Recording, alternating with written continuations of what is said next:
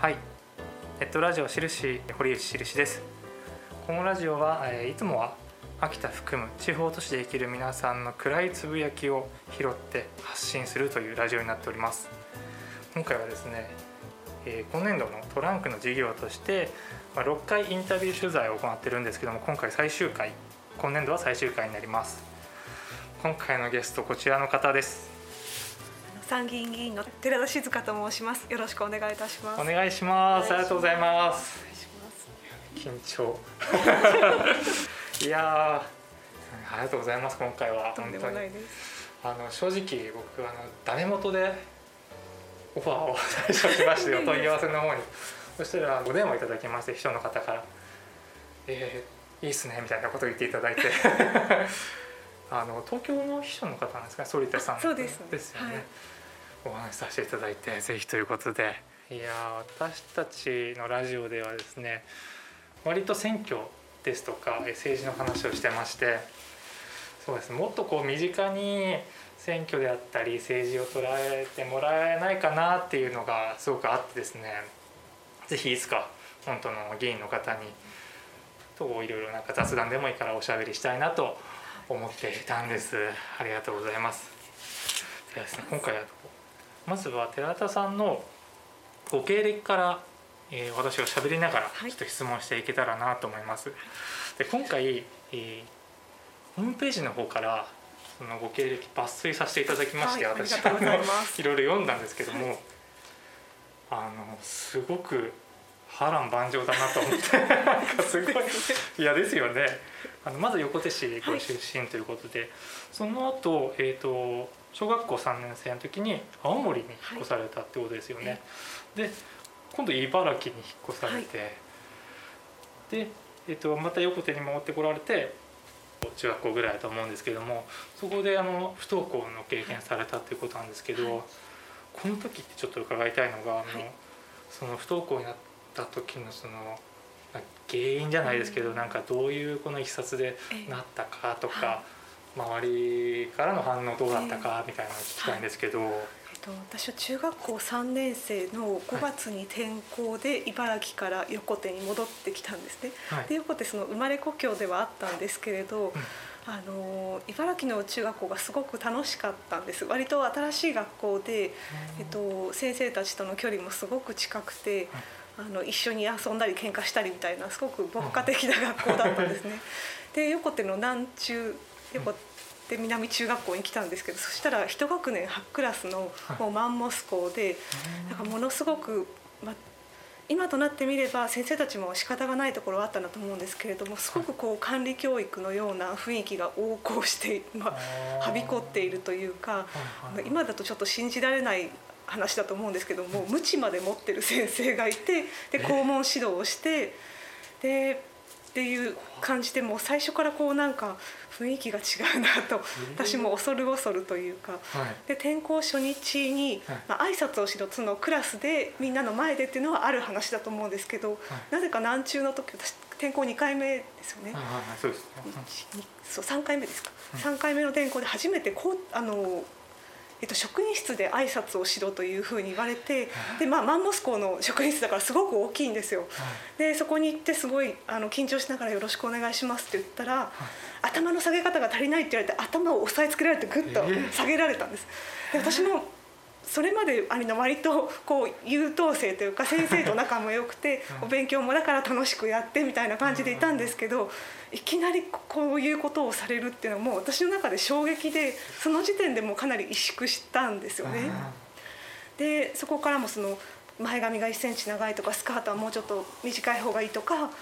なんか靴の紐の色がとかセーラー服のこのリボンの結び方が違って私前ブレザーの学校だったので結び方が分からなくていただけだったんですけど違う結び方が違うって言われたりとかでもうなんかちょっとあのもうどなんかちょっと全然違うところに来てしまったっていう感じがあって。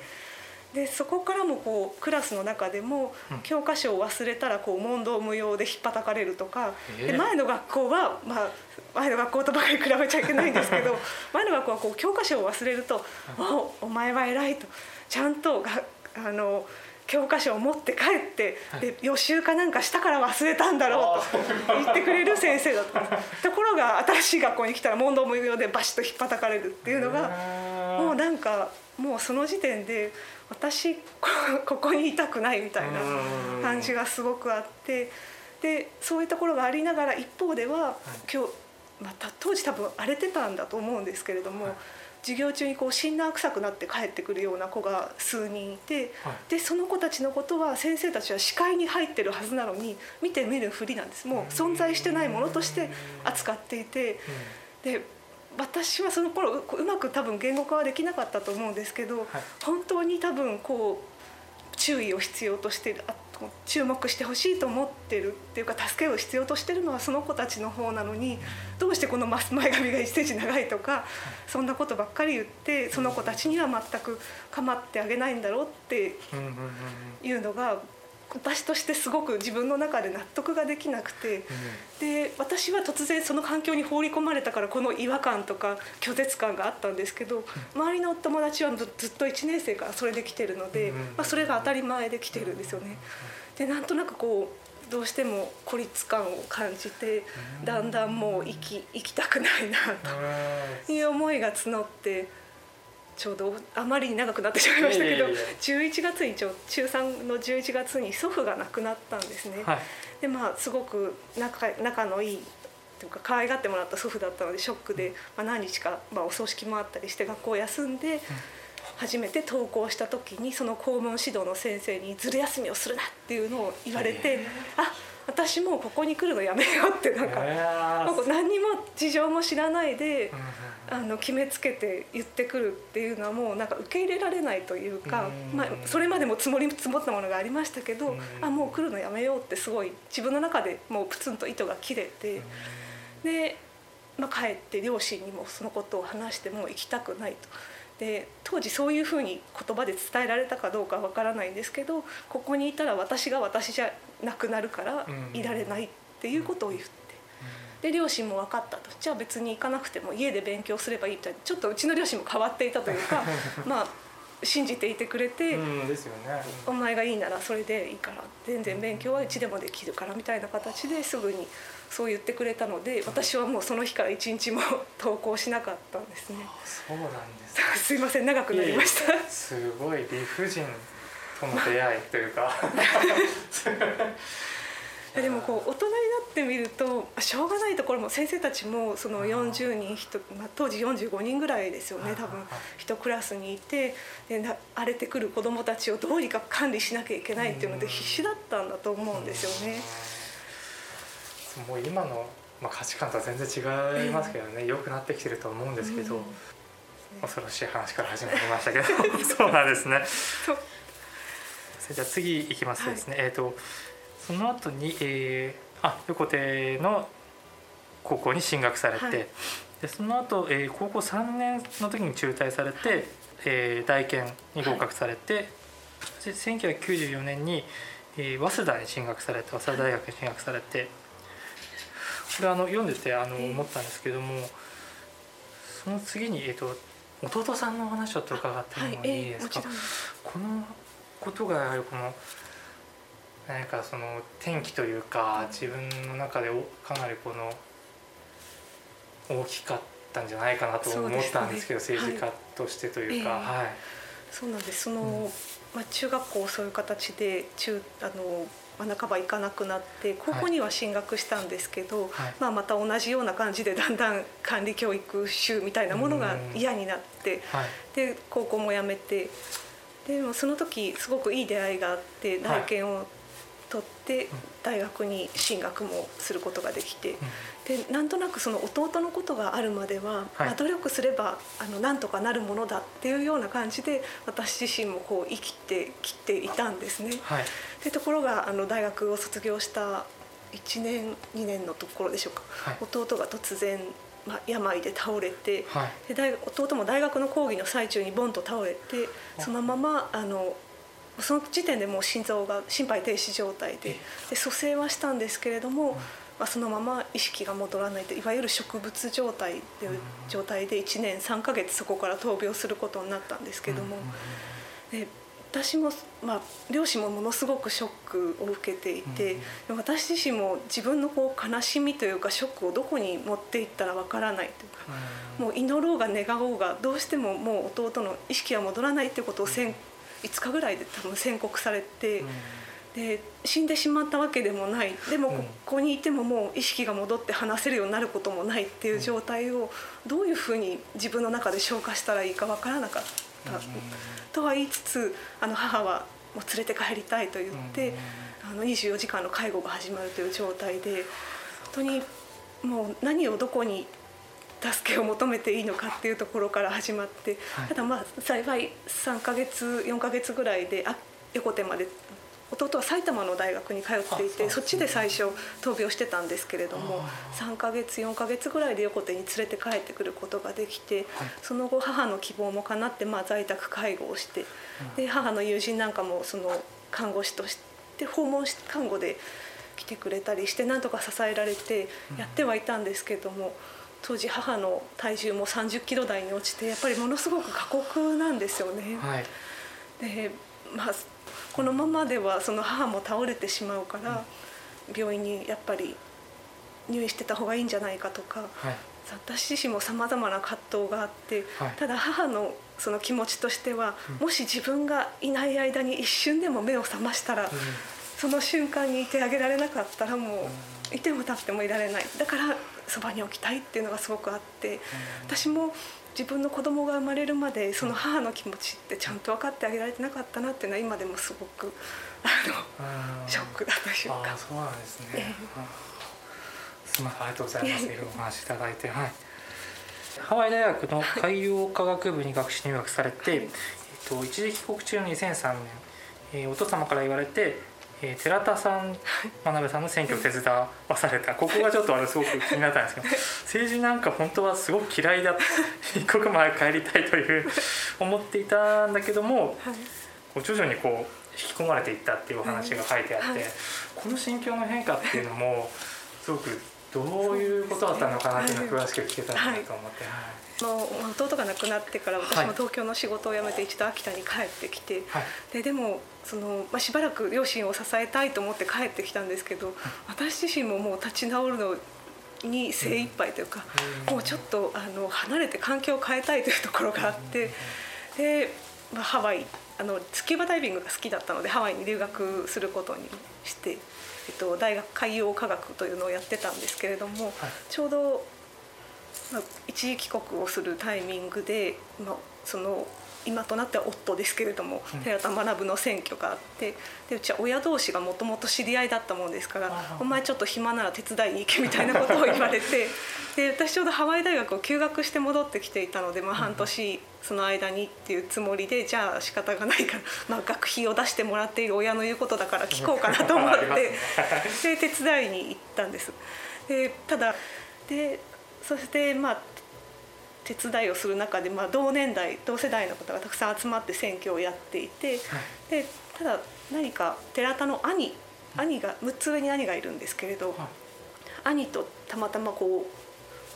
2人で話す機会があった時に、い。やその知事選の件のいろいろがあったので、私はちょっと政治と関わるの本当は嫌なんですよねみたいな話をした時に、兄がまああの弟の学はそういうのを変えたいと思ってやってるんでってポロッと一言言われた時にあそうなんだ変えたいと思ってるんだと思って。私夫2つ下なんですけど私より若いのにそれを変えようと思ってやってるんだと思って。私はこんな国は嫌だから出て行ってやるってしか思ってなかったのでいやそれを変えようと思ってる人がいるんだ私自分より若いのにっていうのがすごく自分であなんか私は何もしてこなかったなっていうのを。なんか感じてちょっと真面目に手伝ってみようかなと思ったっていうきっかけだったんですね。でその後まあ夫が当選をしてでまあ当選しちゃった当選しちゃった誰誰かスタッフ決めなきゃみたいになってでやってみないって言われた時にあ確かに私その不登自分の不登校のこととか、まあ、ハワイに行ったのもその、まあ、スキューバダイビングをしていて毎年行っているマレーシアの海があったんですけど、そこの、まあ、毎年行くたびにサンゴがどんどん減っていくっていうのは目に見えて分かってたので、そういうのをどうやってこう観光に生かしながら環境保全するかみたいなところに興味があったので、あ確かにこう政治家の秘書とかってその環境とか教育とかいろいろできるのかなと思って。でまあ、留学最中ではあったんですけど、まあ、留学はまたいつでもできるけども多分政治家の秘書になってみないって言われるのってもう人生でないだろうから一回やってみようかなと思った。というところが最初の入り口です。でもそこに飛び込む勇気もすごいですけどね。そうですね、まあ、それまでこう流れというか、えー、自分の中でこうストーリーというかつながって、まあそうですね、いざっていける感じだったと思うんですけど、えー、そういうことがあったんですね。政治にそのおっしゃったようになんかこう偉い人たちが揉めてるんでしょっていう感じという か黒い交際なんでしょみたいなイメージってどうしてもあると思うんですよね。でそれを変えたい例えば選挙制度であったりとか変えたいって思ってる人ももちろんいるっていうのはすごく僕も政治のこと調べ始めてからは感じました。こう選挙から変えたいというか。このね政治世の中の暮らしから変えたいっていう思いを持ってる方も当たり前なんですけどいるんだなっていうのを感じてそこがまあきっかけだったってことですね。うん、そのその選挙のお手伝いした時に、はい、そのお兄さん以外にもその周りのスタッフの方とかも結構こう割とこうみんなで頑張ろうみたいな雰囲気があったですね。ただまあ私は最初そのまあ知り合いだからっていうので、その夫の周りにいた人たちとはちょっと違うんです。本人とつながっていて本人を応援したいって言って集まっている仲間と、まあ、親からいやいや連れてこられた私と出会った最初温度差がもちろんあってあれだったんですけどなんかあのいつも楽しそうにワイワイやっててあすごいなっていいなっていうふうな思いはありましたね。楽しそうに見えた、楽しそうにあの元気に若い人たちで仲良くやってるっていうのはすごく大学のサークル活動みたいだって批判をする人もいましたけどでもあこうやって変えようと思ってやってる人たちがいるんだってのはすごく新鮮で私はある意味羨ましいなと思いましたね。若い人たちが集まってたね、そうです。同世代が多かったんですね当時。その時の結構20代30代。そうですね。20代が中心ですね。夫が27からやってるものですから。確かにその年代の人が変えたいって言ってるの見たらすごい、ね、ええー、なる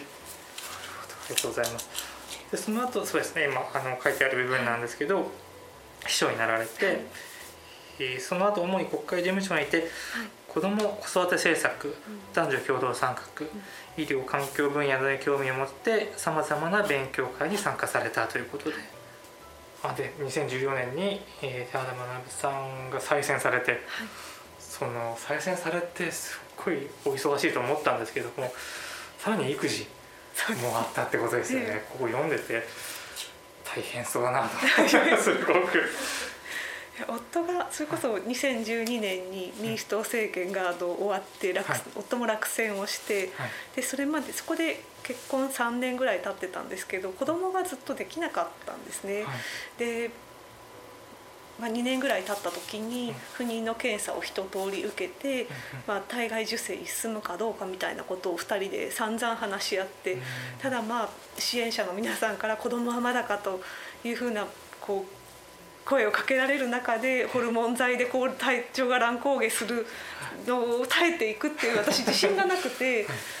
でもしかしたらちょっと厳しいかもしれないみたいなで夫もどうするどうするみたいな散々話し合って、まあ、自然にできなければ諦めようかということに2人の中ではなってできなければもう2人で楽しく生きていこうと、まあ、ある意味決めてただその不妊の検査を受けるとそこから半年ぐらいがゴールデン期間といって検査の段階で卵管の通りやすくなったりとかするっていうのがあるらしくてだからもしかしたらそこの間で自然に叶うかもしれないみたいな期間も過ぎてでで も本当にこれは2人の人生だみたいな諦めて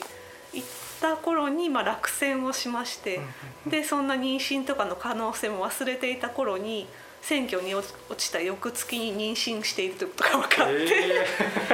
えー、えー、今かみたいな感じだったんですけど。なのでえっと、妊娠期間と子供が1歳になるまでの丸2年夫があの主にずっと家にいるみたいな状態だったんですね。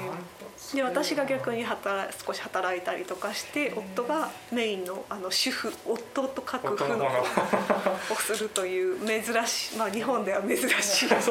状態で過ごすことになって。そこからそうですね夫が再選をされて本格的にこうそこまでその夫がメインで育児をしてきたのもあって、はい、まあ、夫と子供が結構べったりだったので話すのもかわいそうだっていうので私も子供を連れて東京に行ってで東京2週間秋田2週間みたいな暮らしをしていたんです。でその中でやっぱり子供を東京で育てるってなかなか難しいってことどこの公園に行ったらいいかもわからないし頼れる家族親戚もいない。で子連れの友人たちってもまだなんかちょっとよく。そばに住んでないと会いづらいんですよね。子供の荷物を全部揃えて出かけて電車で行ってギャーみたいな大変なのでものすごく孤立したんですよね。うん。あの時は本当にあの泣き叫ぶ子供をトイレまで追いかけてくる子供からの流れて怒鳴るよりはマシだと思ってトイレに閉じこもったりとか。あ本当なんかこう鬱になりそうな時期が一時期ありました。大変だ。ですません。2014年が再選されてちょっとここからすみません。あのちょっとはしょっているんですけども、ええ、2019年にもう行っちゃうんですけども、はい、すいません。すいません2019年に離婚されたって、はい、ここでもその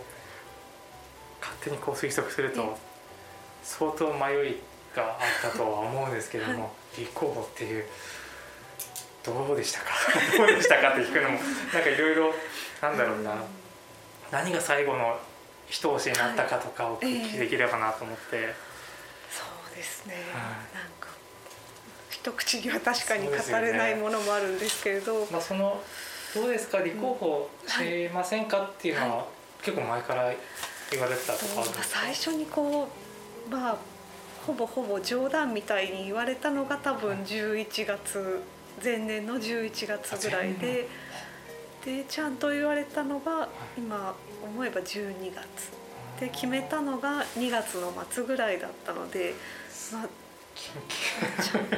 2ヶ月3ヶ月ぐらい、まあ、迷う時期があって。でやっぱり一番引き止めたのは子どものことですね。まだ幼稚園だったので。この一番手がかかる時期に手がかかるというかいろいろ大事だと言われる時期に選挙戦に入るのかみたいなところ、まあ、夫を見て知っていたっていうのもあって、躊躇があったのとあとは、まあ、私実は祖父が小さい町の町長をしてたことがあって。母が、まあ、その影響もあって選挙大嫌いみたいな感じだったんです身内にその政治家がいるなんてと。か多分結婚にも反対だったと思うんですけど。でなので娘の夫が政治家っていうのはもう致し方がないとして今度は娘が選挙になったのは多分母としても到底受け入れがたいことだったと思うのでそのことも引っかかりましたし。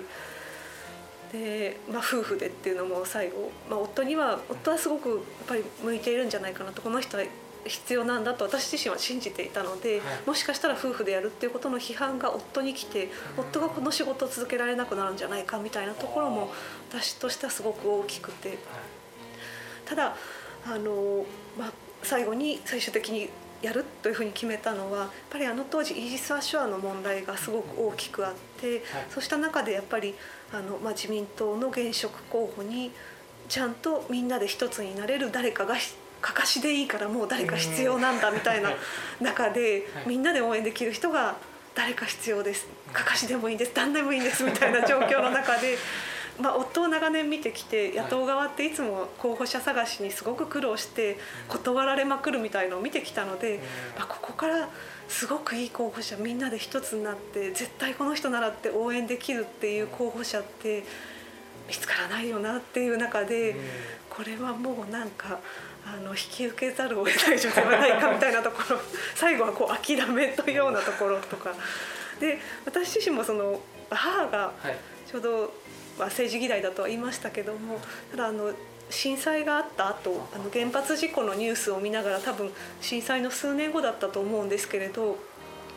あの、まあ、あんなに日本にあんなに原発ができてなったなんて知らなかったと。で子育てにかまけてるうちにこんなにたくさんできててこれはすごい人災だと関心を持ってこなかった自分たちのに責任があるっていうようなことを話していたのがあの頭のどこかに引っかかっていて私も今回もしかしてこのイージス・アショアをあの選挙に勝てたとしたら止められるかもしれないみたいなことがある段階でやらないっていう選択をしたら、まあ、結果どうだったとしてもあの時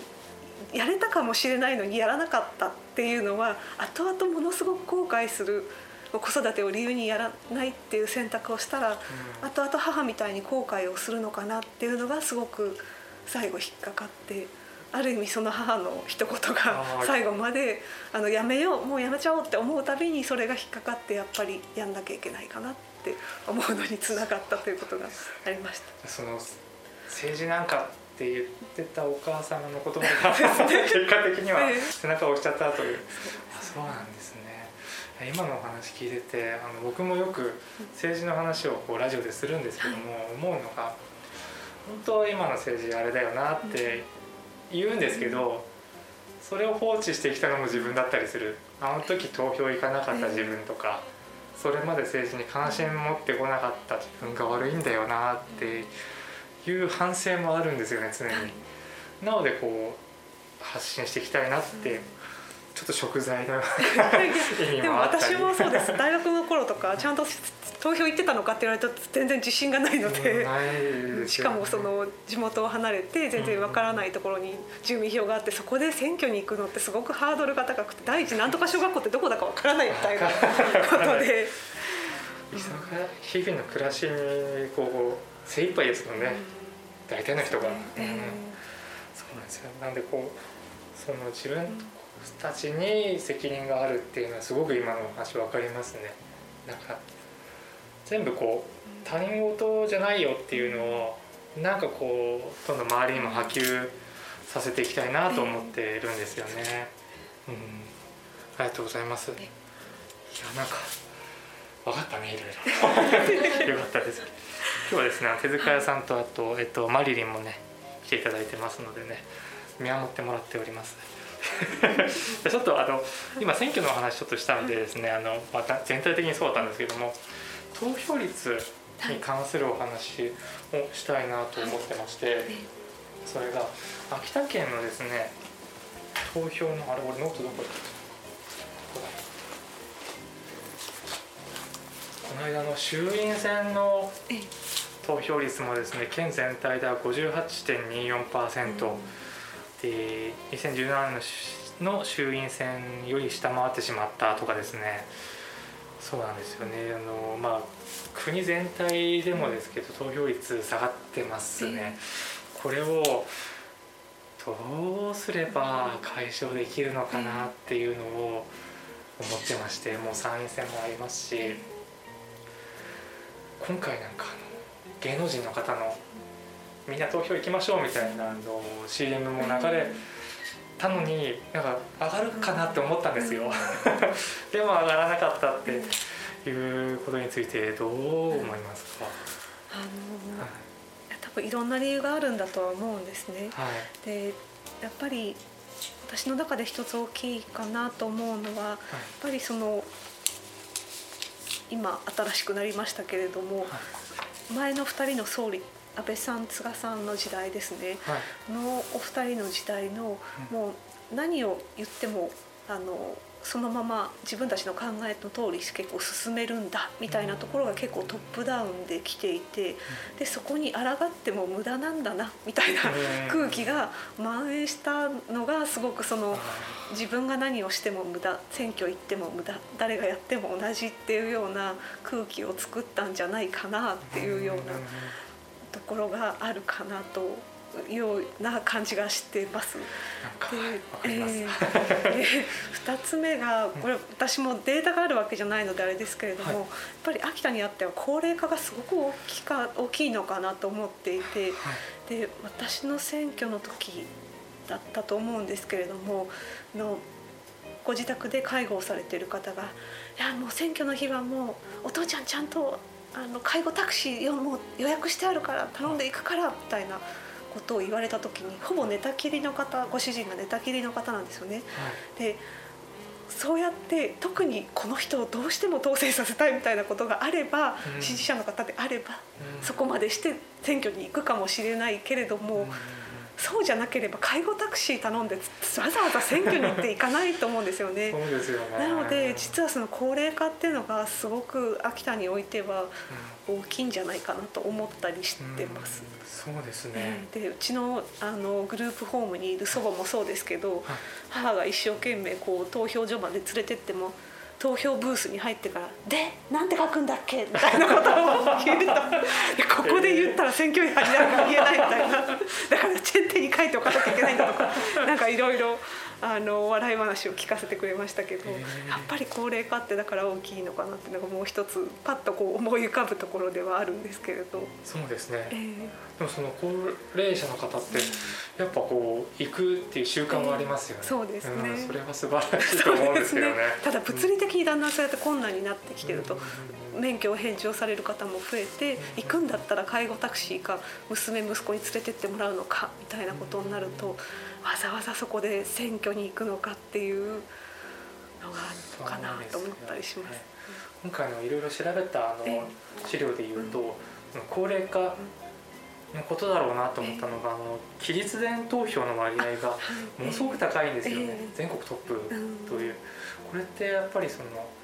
その投票日に行くよりその余裕があった方が行きやすい方がすごく多い、ってことはその高齢者の方えーとかだったりするんだろうなって思ったんですよね、ですよね。そうです。あと秋田にあってはこの間どこどこか町とか村とかに行った時に聞いた話だったと思いますけど、人目が気になると。要はと地元の投票所だと近所の方がその管理員じゃないですけどなんか座ってますよね。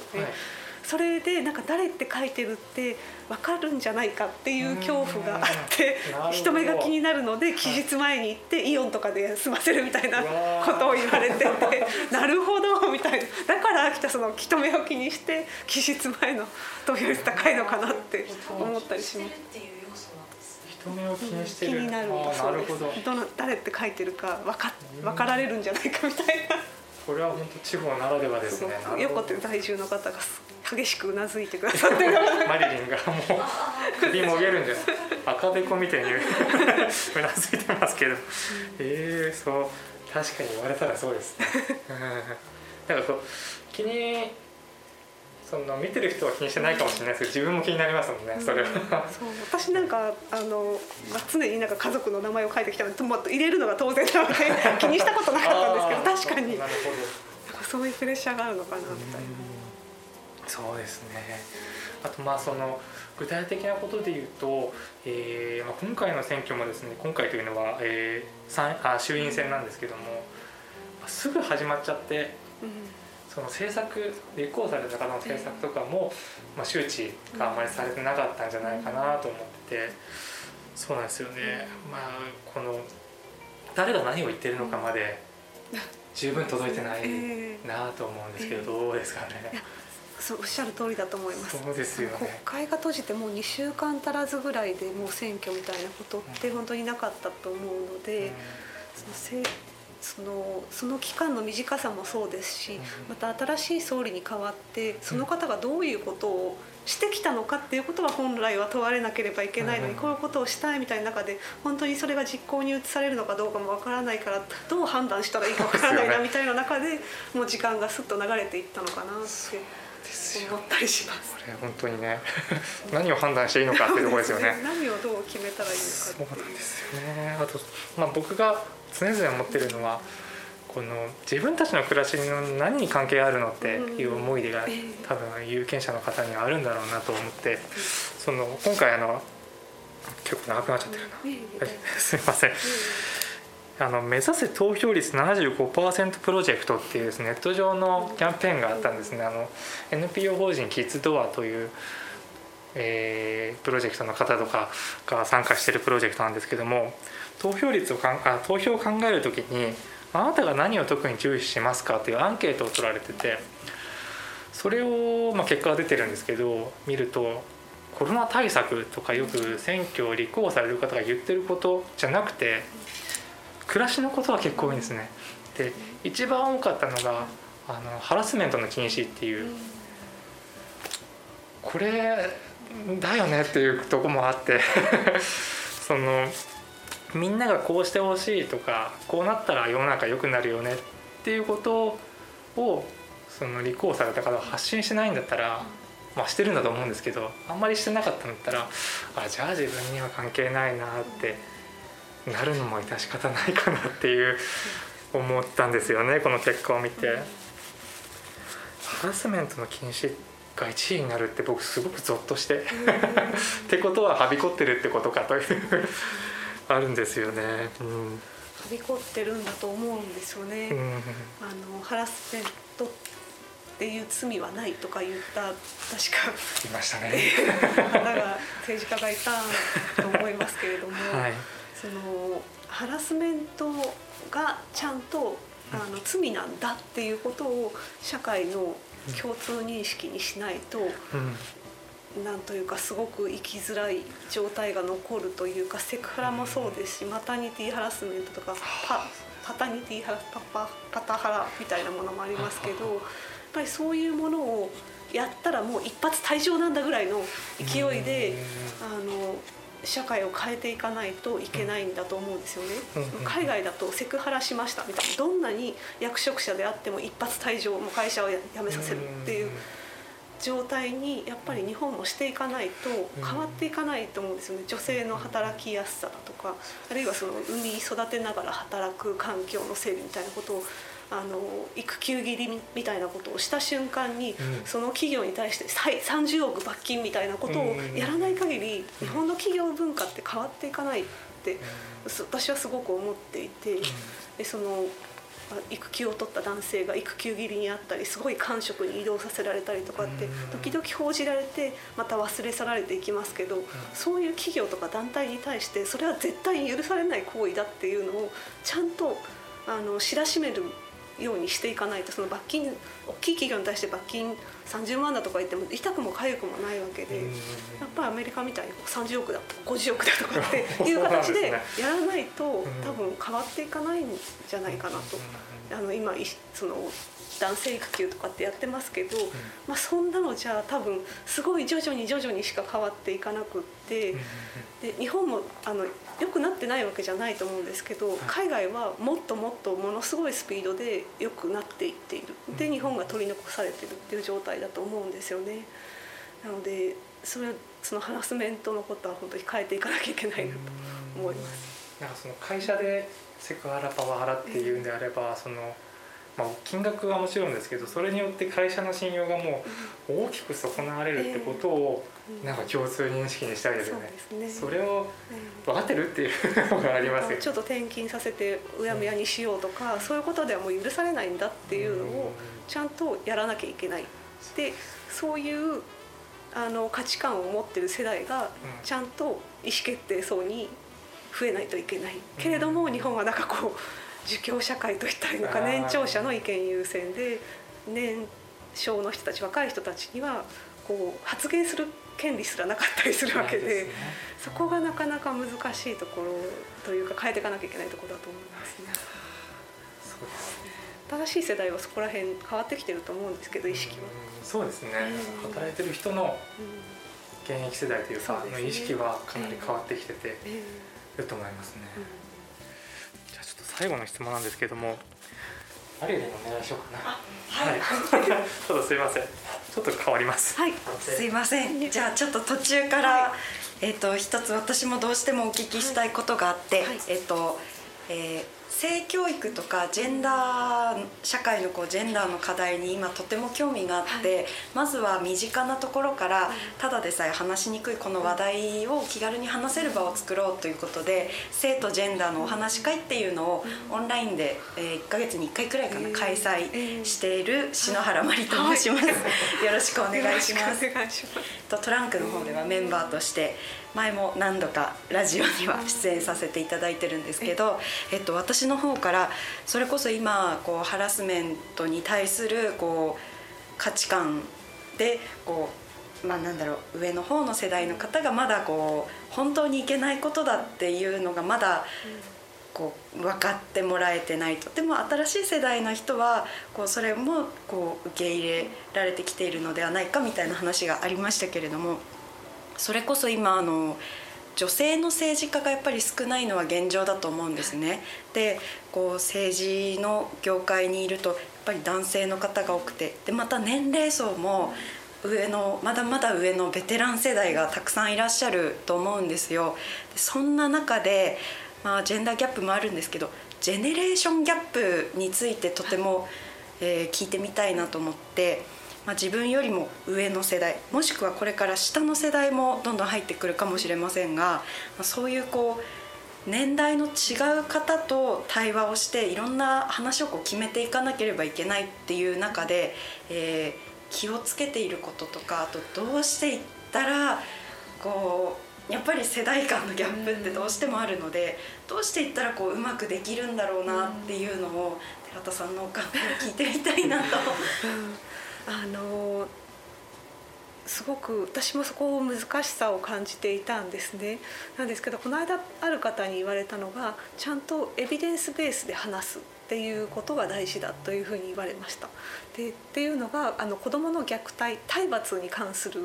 話でだったと思うんですね。うん、で去年の4月から実は家庭内での体罰に関してもダメですというふうに法律で法律が変わったんです。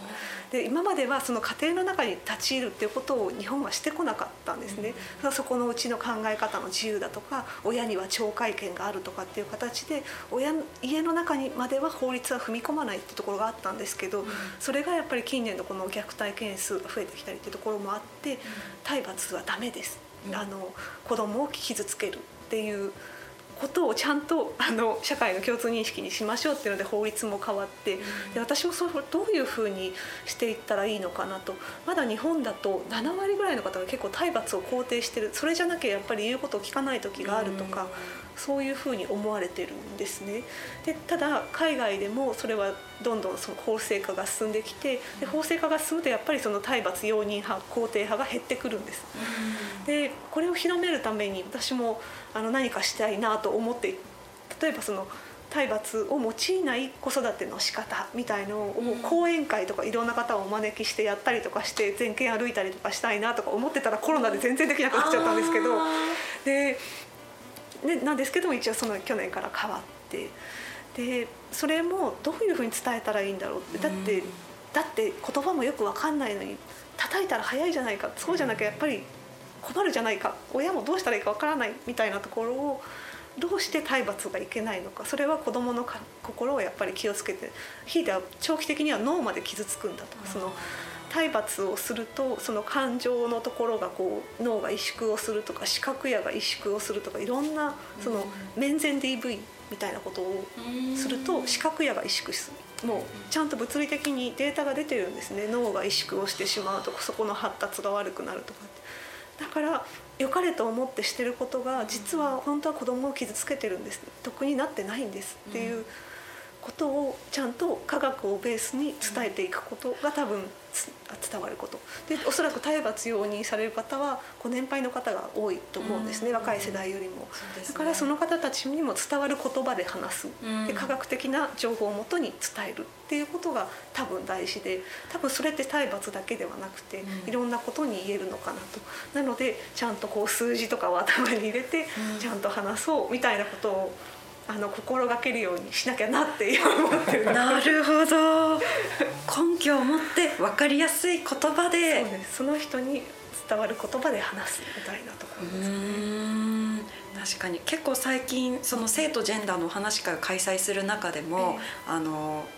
うん、そうですね。やっぱりジェンダーあジェンダーじゃなくてジェネレーションギャップでなかなか理解をお互いにできないねっていう話がよく出るのでやっぱりそこの根拠を持ってエビデンスですね。思ってこう相手がどういう言葉で話したら伝わりやすいかっていうのをこれからお互いに考えていく必要があるんだなと思いました。そうですね。あのジェンダーその性教育のところでいうとその生理の貧困とかも、はい、今まではその生理っていう言葉をこの男女両方いる場で言うことすらはばかられるみたいな空気があったと思うんですけど、うん、でもそれをそのまあ同世代のあの野党側の女性の政治家がガンガンこう言ってきたことによって生理の貧困というものが注目をされて実際今学校に配置をされたり市役所で無料で配ったりということが始まってるわけで、やっぱりそういうことも最初は拒絶感があったと思うんです。特に上の世代に関して。はいとそんなことを人前で言うもんじゃないみたいなところから、うん、でも実はそういうので困ってる人がいるんだっていうことがようやく明るみになってきてそれって言わなきゃ始まらなかったことで、ずっと埋もれてた問題が言うことによって徐々にあの伝わってきただから、まあ、タブーをまあ、タブーのものはあるとは思うんですけれども、でもそれって本当にタブーっていうところをちゃんと疑ってかからなきゃいけないし、その疑うっていうところを学校であの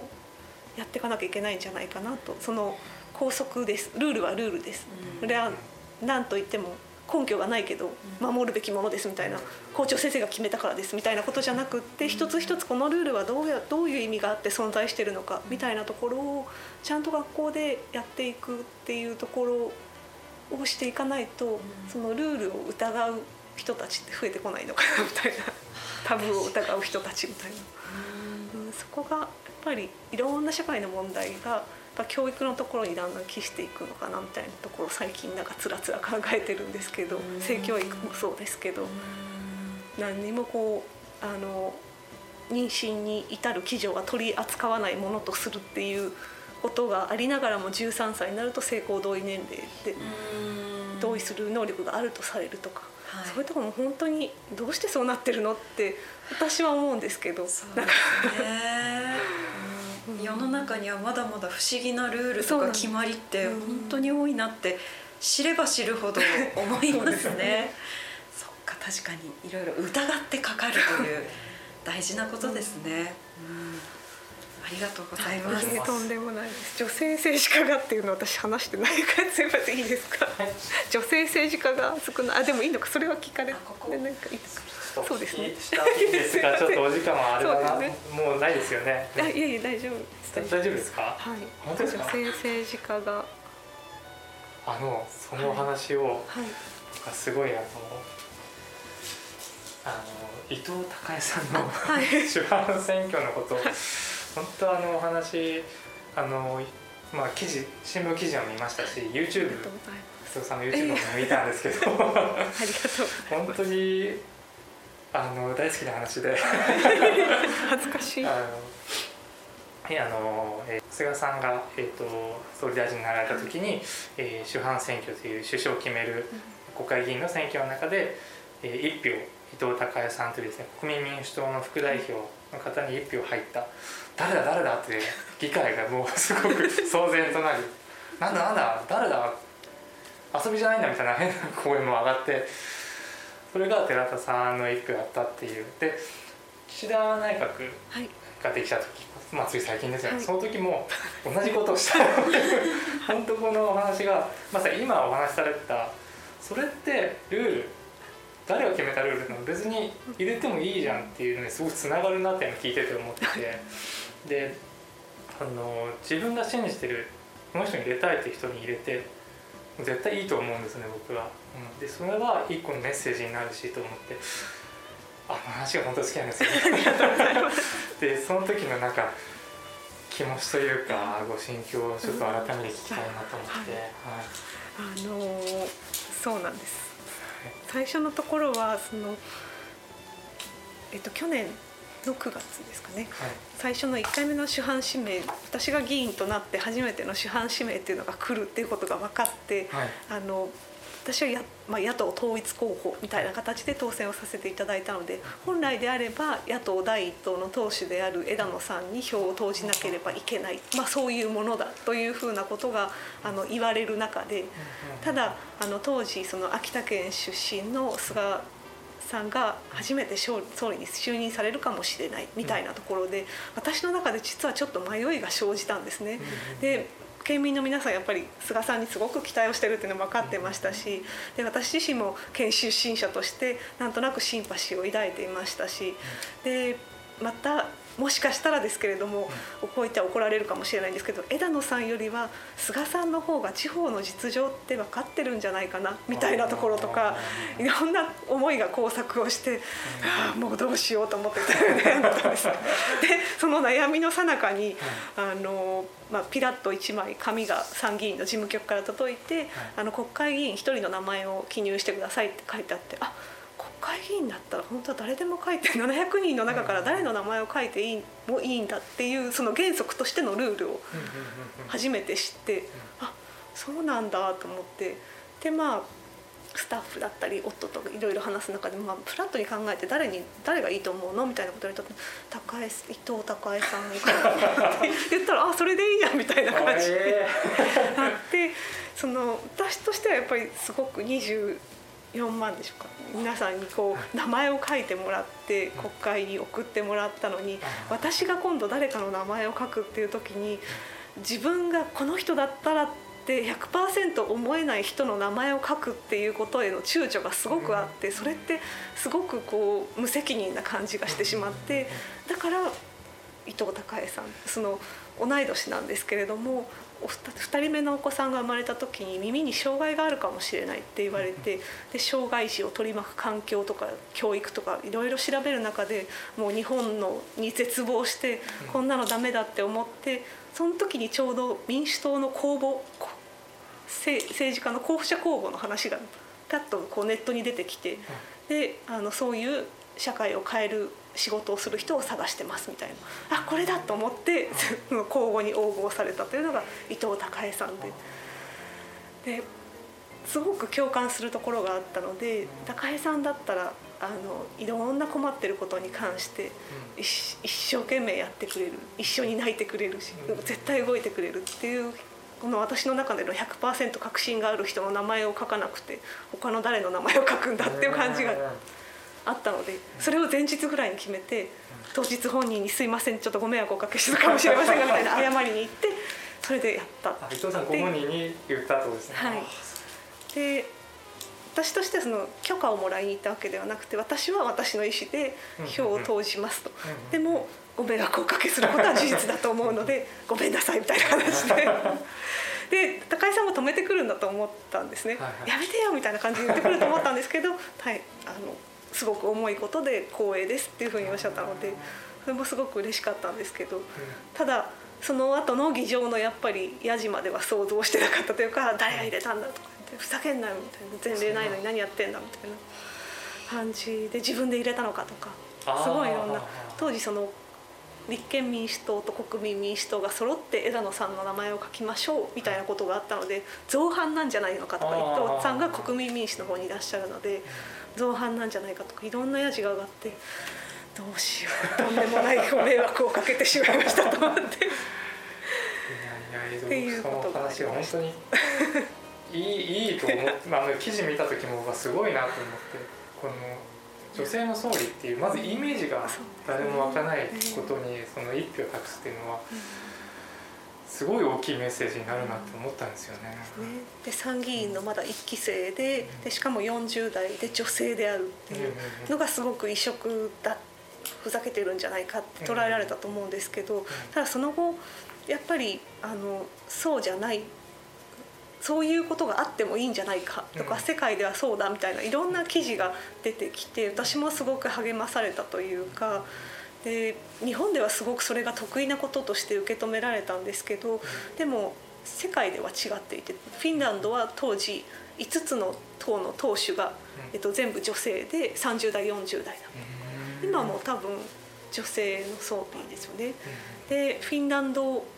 日本フィンランド議連っていうの私今議員連盟に入ってるんですけどフィンランドの国会って女性議員全員が参加してる女性議員ネットワークっていうのがあって女性に特有の、まあ、議員とかの特有の課題を話し合って解決すると、まあ、夜間の会議はなるべくやめるようにしようとか週末地元にいるからやっぱり月曜日とか金曜日はちょっと控えちょっと午後からにするとかその午前にするとかってちょっとあの考慮しようとかじゃないと両立化できないからみたいなことをその女性議員ネットワークでいろいろ改善をしてきてるっていうのを聞かせていただいたりしてやっぱり増えてるところにはちゃんとそういうふうに環境整備をしているちゃんと理由があるというか変えてきてるんですよね。でそういうところがあるからそういう女性の政治家も増えてるし働きやすくますますなってきてるっていうところがあると思ってて日本はなかなかそういうスパイラルに入っていってないなというのはあの先ほどのハラスメントの問題とも絡んであると思うんですね。私なんか夫が同じフィールドにいるのですごくそういう目に遭うことが少なく済んでるんですけれどもやっぱり女性の議員って特に地方議員の皆さんはその手のハラスメントに会いやすかったり。で自宅の住所が選挙の段階で公表されて今ちょっと仕組みが変わったみたいですけど自宅の住所が公開をされるのでそれであの怖い目にあったりとかいろんなことがあってで制度は若干は変わってきてますけどまだまだそういうところがあるとか子供いないのかと作り方教えてやろうかとか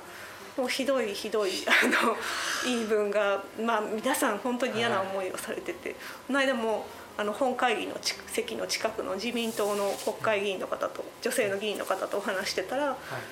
ぱり選挙が大変で2回流産したと。で3回目の妊娠をしてた時にやっぱり地元ここの会に来ないんだったら。あの流産したってこの会に来なきゃ応援しないぞみたいなことを言われた時に私今までに2回流産してますと。だから今回はもう無理ですって言私言ったんですとか言っててもうこんなことをしなきゃ続けられないなんていう状態だったらやっぱり入ってきてって言えないよなってすごい思ったんですよね。だからそういうところを伊藤孝也さんはブルドーザーで改革するんで入ってきてくださいって今 あの若い世代に言っていると女性たちに言っているという状態で私もそのブルドーザーの後のちょっとスコップで土をさらうぐらいしたいなと思ってるんですけど。本当にそうか。単純にこう、増やそうなんて言えないですね。そうですね。その増やそうっていうか機運が上がるまでまずまだまだ前段階。環境整備をちゃんとして、でも増えてきてこないと変えるこの仲間も少ない。変えようとする仲間も少ないので、なかなか難しいというかやりませんか？みんなで変えていくしかないんですよね。うんまあ、言ったらその、えーとまあ、政治家の方たちって、国民のまあ代弁者というかあの代理人権力の代理人であると思うのでそうですね。みんながその意識変われば、その政治家の皆さんを寺田さんをよいしょと 一緒に掘れる皆さんになれるかもしれないですよね。うん、ちょっとお手伝いをしたい。今すごやっぱり機運はあると思うんですよね、あのお隣の岩手なんですけれども、その秘書時代の仲間だった、えっと、女性この方も同い年なんですけど、大船渡市っていうところが長らく女性ゼロ議会だったと。で立候補したらトップ当選したんですよね。だからやっぱりみんな求めてるだと思うんですよね。やっぱり社会の半分か女性の方が寿命が長いので半分ちょっとが女性なのにその意見を代弁する人がいないっていう状態はおかしいよねっていうのは皆さん多分思われててだからこそトップ当選だったと思うんですよ。それはちょっと希望ですね。すね。光が見える、うん、あとそのここから聞かれてもないのにってあれですけど若い人にっていうところも私は18歳選挙権がいいんじゃないかなと思っててその北欧なんかは18歳から非選挙権がありますと。なので高校生でもあの同級生とか友達が選挙に出たり候補者になったり議員になったりするっていうのでえどうなのみたいな形で関心を周りがやっぱり持っていってあの相乗効果として政治への関心が高まるのがあって私はそれいいんじゃないかなと思ってて18歳で議員になるとかってちょっと突拍子もないことに思われるかもしれないんですけどでもその世代しかやっぱり敏感に当事者として感じえない感じてその世代しか当事者として感じえない課題っていうのものが絶対あるはずで、ね、でだからやっぱそこから非選挙権を持たせて関心を持ってもらうっていうのがあの一つもう逆方向からというかちょっと違う視点からの解決策かなと。なんか若い世代の投票率がとか言ってますけど、うん、自分の周りが選挙に出たりするっていう状態になればあの関心が高まると思いますしで友達が議員になればこうこうこういうことあるんだよねみたいなやっぱり伝えると思うんですよね。ねだからそれが叶ったらいいなと思ってそれも取り組みたいなと思って難しいとは思うんですけれど、うん全然意識変わってくるでしょうね。と思いますね。うん。参議院なんかも実は30歳からなんですよね非非選挙権って。ーでも参議院こそ6年集中して一つの課題に取り組めるっていうところがあるので参議院こそ本当18歳から開いてちゃんと長くその自分で当時18歳から持ってる課題をあの解決するために働くっていうのができてもいいんじゃないかなって思ね。ったりします。うんなかなか難しいと思うんですよ。やっぱり思いますよね。18歳で単に政治に関心を持ってくださいって言ってもうん。やっぱりまだあの大学行くかどうかとか結婚もまだしてない子供も生まれてない家族の介護もまだ始まってないとかいう状態だとやっぱりまだ社会に関心を持つきっかけがすごく少ないんだと思うんですよね。私の場合なんか不登校とかなんかいろいろあってあの早くからっていうのは若干あったんですけど。経験が少ないイコールやっぱり社会の仕組みとか制度とかに引っかかりを持つきっかけも少ないんだと思うんでやっぱり政治に興味が向かない選挙に関心が向かないのはある意味仕方がないところがあると思うんですよね。なのでそれを一つこう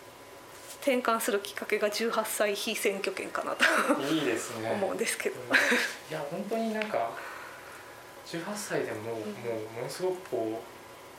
そういうのに興味ある人は絶対いますよね。いや思います。うん。やっぱりこう私も18までえ転々とはしましたけど田舎で育ってその家庭の経済状況の差だとか私より全然成績がいいのに就職するって決まってる友達とかなんかすごくこう社会の理不尽を感じる場面ってもうすでにその学校生活の中で誰もが多分あるはずなんですよね東京で私立に行って家計の状態も大体一緒だみたいなところでない限りはすでにもういろいろ感じてるものが多分あると思うんですよね。なので、うん、そこから、うん、選挙権非選挙権持ってていいんじゃないかなと思います。そうですね。それこそ寺田さんみたいにいろんな場所に、えー転校されたりとかするとやっぱこう地方の差とかも見える もう18歳がいても全然おかしくないですよね。なんで秋田はこうなんだろうみたいなことを考えられる人がいても全然おかしくないですよね。いやーすみませんありがとうございます。あの。まさに選挙の話投票の話になりました閉めましょうか 長々すみません、はいなんか予定より全然長く取らせていただいて、えー今回の特集コーナーご出演いただきましたのは参議院議員の寺田静香さんでしたどうもありがとうございましたありがとうございました。ました